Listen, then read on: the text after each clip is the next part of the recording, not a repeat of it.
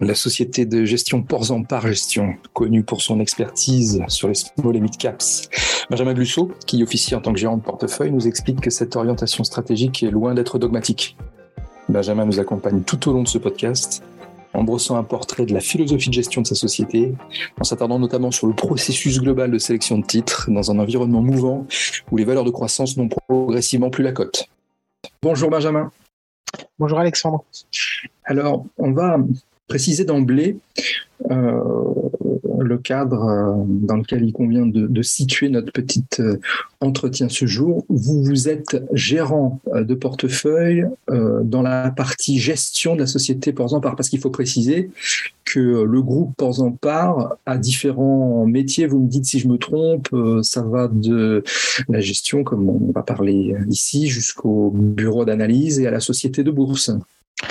Exactement. Euh, Ports en part aujourd'hui, c'est un peu plus de 180 experts euh, mhm. sur les marchés euh, financiers, essentiellement actions et plutôt orientés sur les euh, petites et moyennes capitalisations. D'accord. Part, c'est à peu près 4 milliards d'euros d'encours et on, on, se définit vraiment comme le spécialiste du financement et l'investissement des petites entreprises et des, des ETI. Et notre objectif, finalement, c'est euh, faire profiter euh, à nos clients de la croissance structurelle des, euh, des marchés actions. Donc, dans Ports en Part, on a mhm. plusieurs services. Vous avez toute une partie qui va être orientée sur la gestion action, gestion sous mandat ou gestion euh, conseillée accompagnée des, des, clients particuliers. On a effectivement après tout ce qui est euh, l'activité corporate. Euh, il faut savoir que Ports en part aujourd'hui, c'est euh, à peu près 30% des introductions en bourse des, des petites entreprises et des ETI de manière récurrente. Et puis enfin, vous avez à côté de ça le bureau d'analyse, là aussi spécialisé sur les, les petites entreprises. Et enfin arrive euh, par gestion. En fait, on est une société de, gestion euh, où on va euh, gérer quatre fonds euh, sur les petites moyennes capitalisations essentiellement et puis un, dernier fonds qui a qui s'appelle en part opportunité ISR et qui a vocation à investir aussi bien sur les petites les moyennes mais également les grandes capitalisations. D'accord, donc effectivement, des activités, euh, des entités, on pourrait presque dire, euh, différentes au sein du groupe, et qui sont euh, bien segmentées, même si j'imagine qu'il y a quelques synergies entre les, entités. Effectivement, bien segmenté. En part gestion est une société de gestion à part entière qui est une filiale de, de Ports en part. Et après, bien sûr, sur tous les métiers, il y a une, euh, une séparation. Vous avez vraiment le métier de la gestion de la clientèle privée, le, métier euh, corporate qui tourne autour euh, de l'analyse des, sociétés, des introductions en bourse, de l'animation du, de la partie corporate, que ça puisse être des augmentations de, de capital ou autre. Donc vraiment des métiers différents, segmentés, mais effectivement avec beaucoup de, synergie, puisque finalement l'ADN commun, c'est vraiment cette connaissance des petites moyennes capitalisations, cette expertise des marchés d'actions. D'accord. Alors pour, pour justement votre maison, euh, pour par gestion, euh, vous êtes euh, vous êtes étiqueté. Je ne sais pas si tous nos, auditeurs euh, l'ont en tête, mais vous êtes plutôt étiqueté small et mid caps. On vient d'en parler. Est-ce que toutefois ça constitue un, un, dogme absolu où il peut y avoir des, des présences de grosses capitalisations dans, dans vos fonds, dont notamment les, les, les quatre fonds maison que vous citiez non, c'est c'est pas un dogme. En fait, la, naissance de Ports en Part, de Ports en Part, s'est fait euh, sur les petites et les moyennes entreprises. Euh, mhm. le premier fonds qui avait été lancé était euh, Ports en Part PME sur les petites capitalisations françaises. Et au fur et à mesure de, de notre croissance, on a ajouté des cordes à, à, nos, à notre arc. On s'est dirigé naturellement sur les moyennes capitalisations avec l'ouverture du fonds Ports en Part Entrepreneur. Et puis on a ce, ce fonds par, opportunité où on s'ouvre un peu plus sur les, les grosses capitalisations. On a euh, revu la façon de, gérer ce fonds qui avant était euh, concentré sur les grosses capitalisations euh, françaises.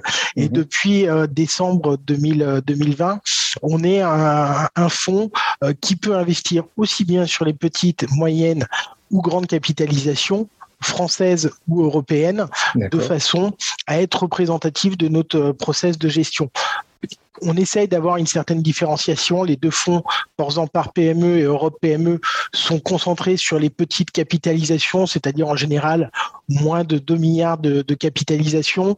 Ils sont tous les deux éligibles au PEA et surtout au PEA PME. Euh, mhm. Donc ça, c'est vraiment euh, le, cœur de métier de, ces, deux fonds. par entrepreneur qui va être euh, finalement le lien qui peut investir sur des petites capitalisations, mais qui peut aller jusqu'à 10 milliards de capitalisation euh, européenne, donc qui va faire vraiment, qui va être à la jonction entre les fonds de small et opportunité, qui a un terrain de jeu beaucoup plus large, puisque aujourd'hui, notre univers d'investissement, c'est un peu plus de 1500 valeurs euh, européennes sur toutes les tailles de capitalisation. C'est vrai qu'aujourd'hui, euh, on a ce biais plutôt grande capitalisation, mais on a cette liberté de mouvement afin de pouvoir s'adapter en permanence aux configurations de marché qui, euh, euh, par définition, ne sont, ne sont jamais, jamais les mêmes et sont en perpétuelle évolution. D'accord, donc je comprends bien effectivement une orientation plus vers les grosses capitalisations sur opportunité le fonds opportunité. Je rappelle le nom des trois autres. Donc nous avons Porzan par PME, Porzan par Europe PME et Porzan, par entrepreneur. C'est bien ça? Exactement. Et pour chacun des fonds, on, a la, la, dénomination euh, ISR puisque ça fait mhm. partie, je pense qu'on y reviendra, de notre process de gestion euh, d'intégrer de plus en plus ces critères ESG, environnementaux, sociétaux et de gouvernance.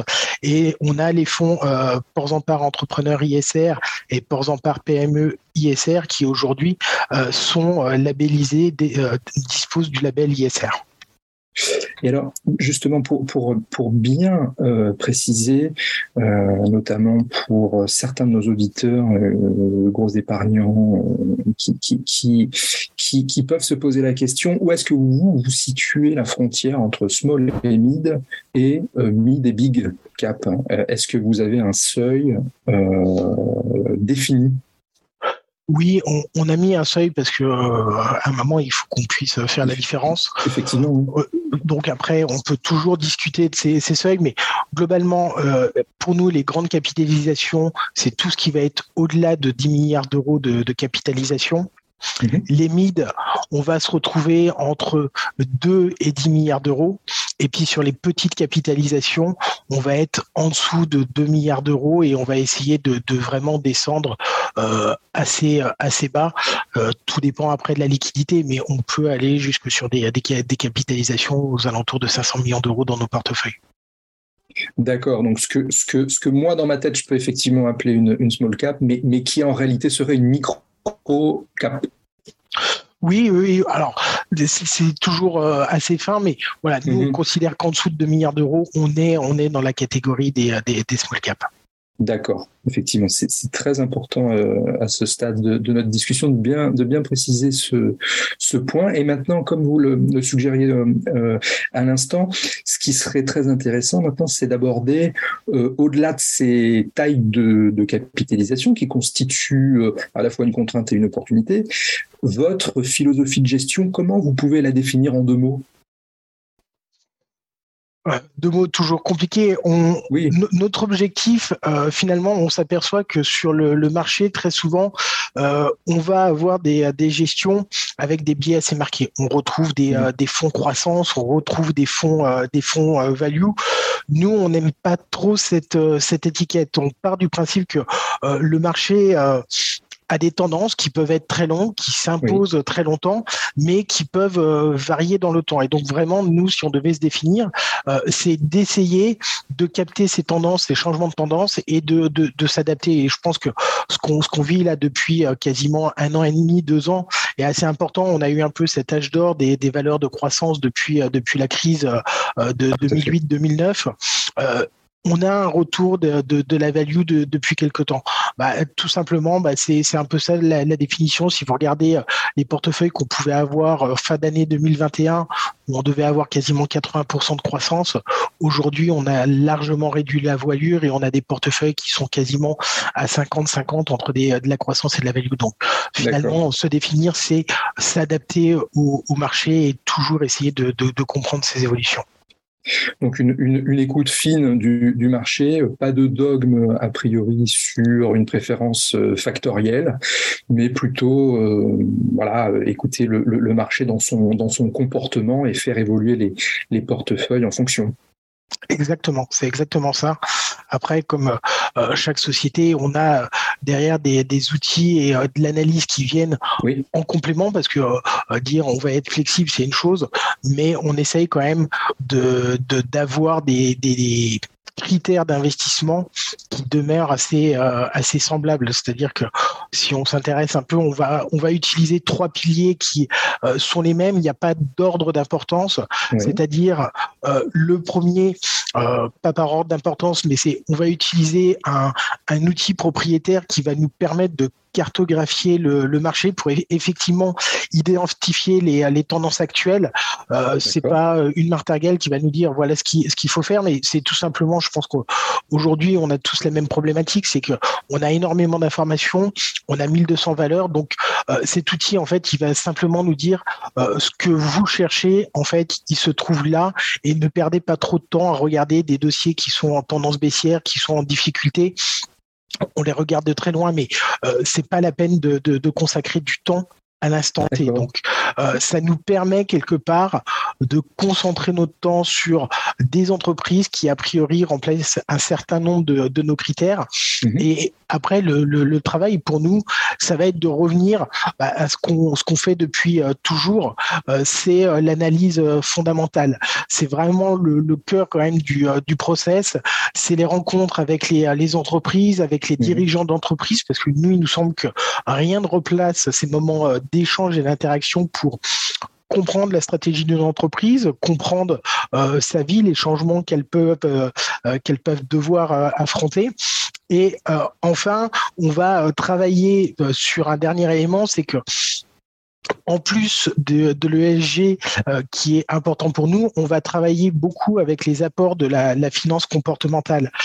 C'est-à-dire qu'on a pas mal de, de coaching, de feedback sur nos prises de décision afin de continuer à s'améliorer. Et puis surtout, en fait, l'objectif de tout ça, euh, c'est d'améliorer notre process de prise de décision, de comprendre où on s'est trompé. Euh, parce que bah, ça nous arrive et ça continuera à nous arriver. Mhm. Mais l'objectif de tout ça, c'est finalement d'apporter un tout petit peu plus de sérénité pour être en capacité de continuer à agir et surtout dans des environnements euh, difficiles, prendre des décisions quand vous êtes globalement entre 2015 et 2022, euh, euh, vous avez des marchés qui sont relativement faciles, monodirectionnels, à part quelques événements. on sait prendre des décisions et c'est relativement facile. en revanche, quand vous êtes dans un marché beaucoup plus compliqué, comme c'est le cas depuis quasiment maintenant 8-10 mois, bah, il faut être en capacité de se poser les bonnes questions, d'oser prendre des, des décisions parce que le marché continue à vivre et qu'on euh, ne peut pas s'arrêter de, faire vivre nos portefeuilles. C'est particulièrement intéressant. Vous, nous parliez de coaching et de feedback. Euh, concrètement, euh, comment ça se passe? C'est du retour d'expérience entre gérants? Ce sont des, séminaires que vous, organisez? Comment vous parlez entre vous de tout ça? Alors, l'objectif, c'est euh, on est on est quatre gérants avec chacun euh, quelque part euh, sa spécialité petite, moyenne et grande capitalisation. Mais l'idée, c'est d'échanger en permanence entre nous parce que chacun peut avoir un regard différent sur les grosses capitalisations. je suis entre guillemets le chef de file, mais parfois être sollicité sur des cas d'investissement, sur des éléments qu'on n'aurait pas suffisamment pris, euh, pris en compte, ça nous permet de, de, nous remettre en cause. Donc ça, c'est pour l'échange au quotidien. Euh, tous les gérants. puis il y a aussi une certaine frontière. C'est pas parce que vous avez des petites capitalisations, des grandes capitalisations, qu'il n'y a pas des interactions dans les secteurs. si on prend par exemple l'industrie automobile, bah, vous avez les grands constructeurs qui sont tous font tous partie de ces grandes capitalisations, mais quand vous allez vers les équipementiers, eh ben, vous avez d'autres d'autres acteurs de taille différentes. Et quand vous mettez en commun toutes les informations, ça vous permet de, ça nous permet de mieux appréhender le, le secteur. Donc ça, c'est pour le quotidien. Puis après, effectivement, on, travaille sous forme de, coaching. Il y a euh, un, expert euh, de la finance euh, comportementale qui, de manière hebdomadaire, va analyser nos portefeuilles vraiment d'un point de vue quantitatif pour mettre en évidence certaines, euh, certaines problématiques, certaines questions. Euh, ne pas hésiter à nous dire euh, tel titre est dans le portefeuille, pourtant le comportement se, dégrade. À charge pour nous derrière bah, d'ouvrir les yeux, de se dire oui, ça se dégrade et d'essayer de, de, comprendre. Lui, il a une vision purement comportementale, quantitative du, du mhm. marché. Après, c'est à nous d'essayer de comprendre ce que le marché nous dit.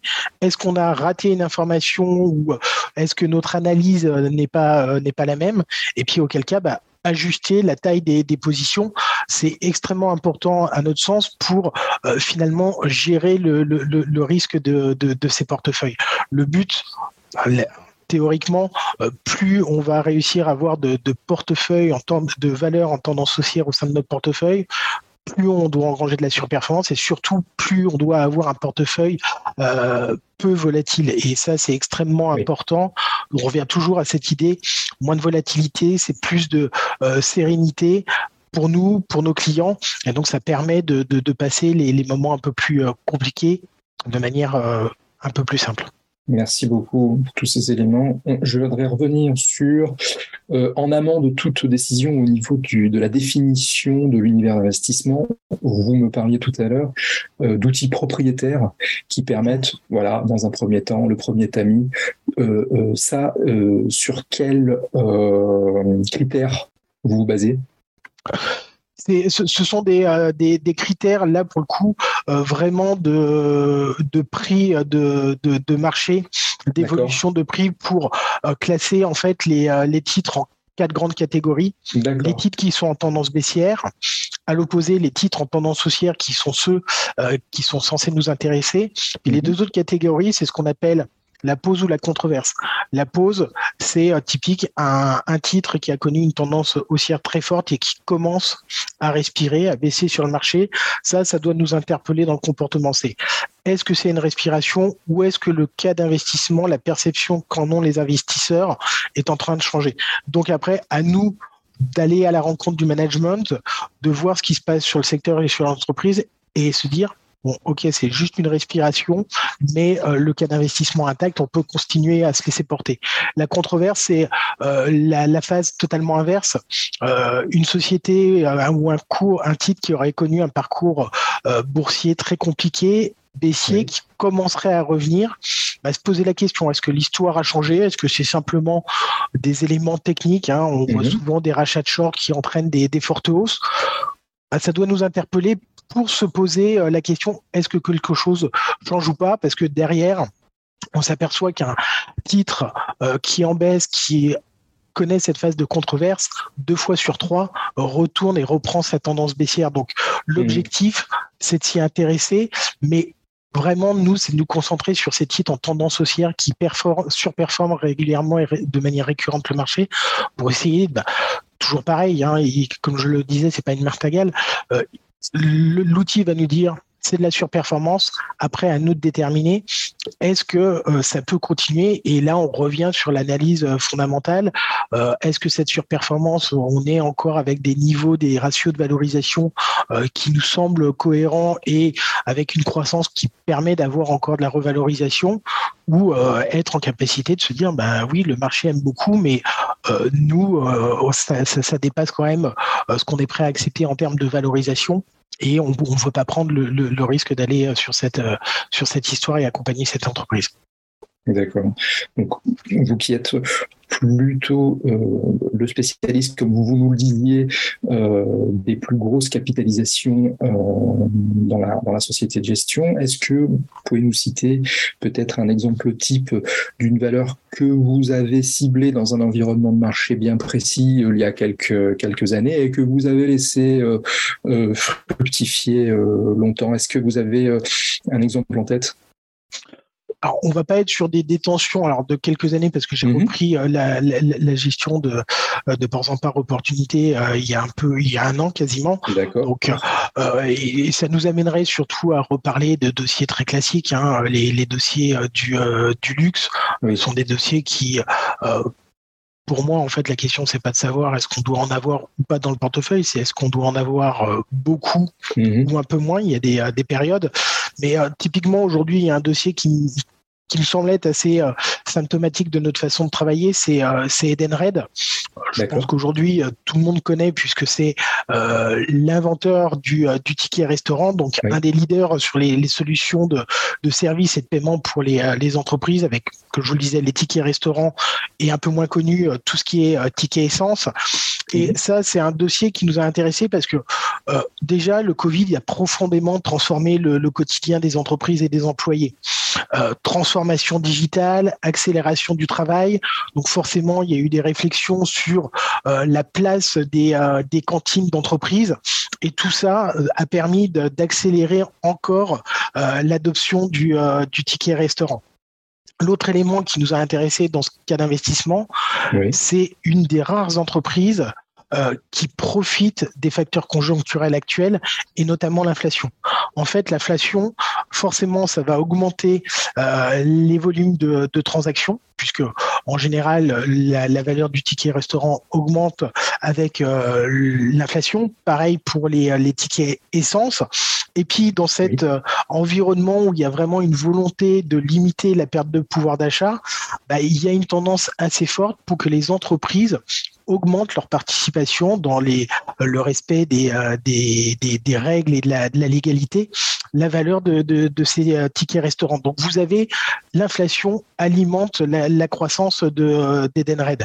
Et puis l'autre élément qui est assez particulier chez eux, c'est une entreprise qui va bénéficier de la remontée des taux. C'est-à-dire que les entreprises vont verser euh, le montant des tickets restaurants à Edenred et ça va rester dans sa trésorerie jusqu'à ce que le ticket restaurant soit effectivement dépensé par, euh, par l'employé, par l'utilisateur final.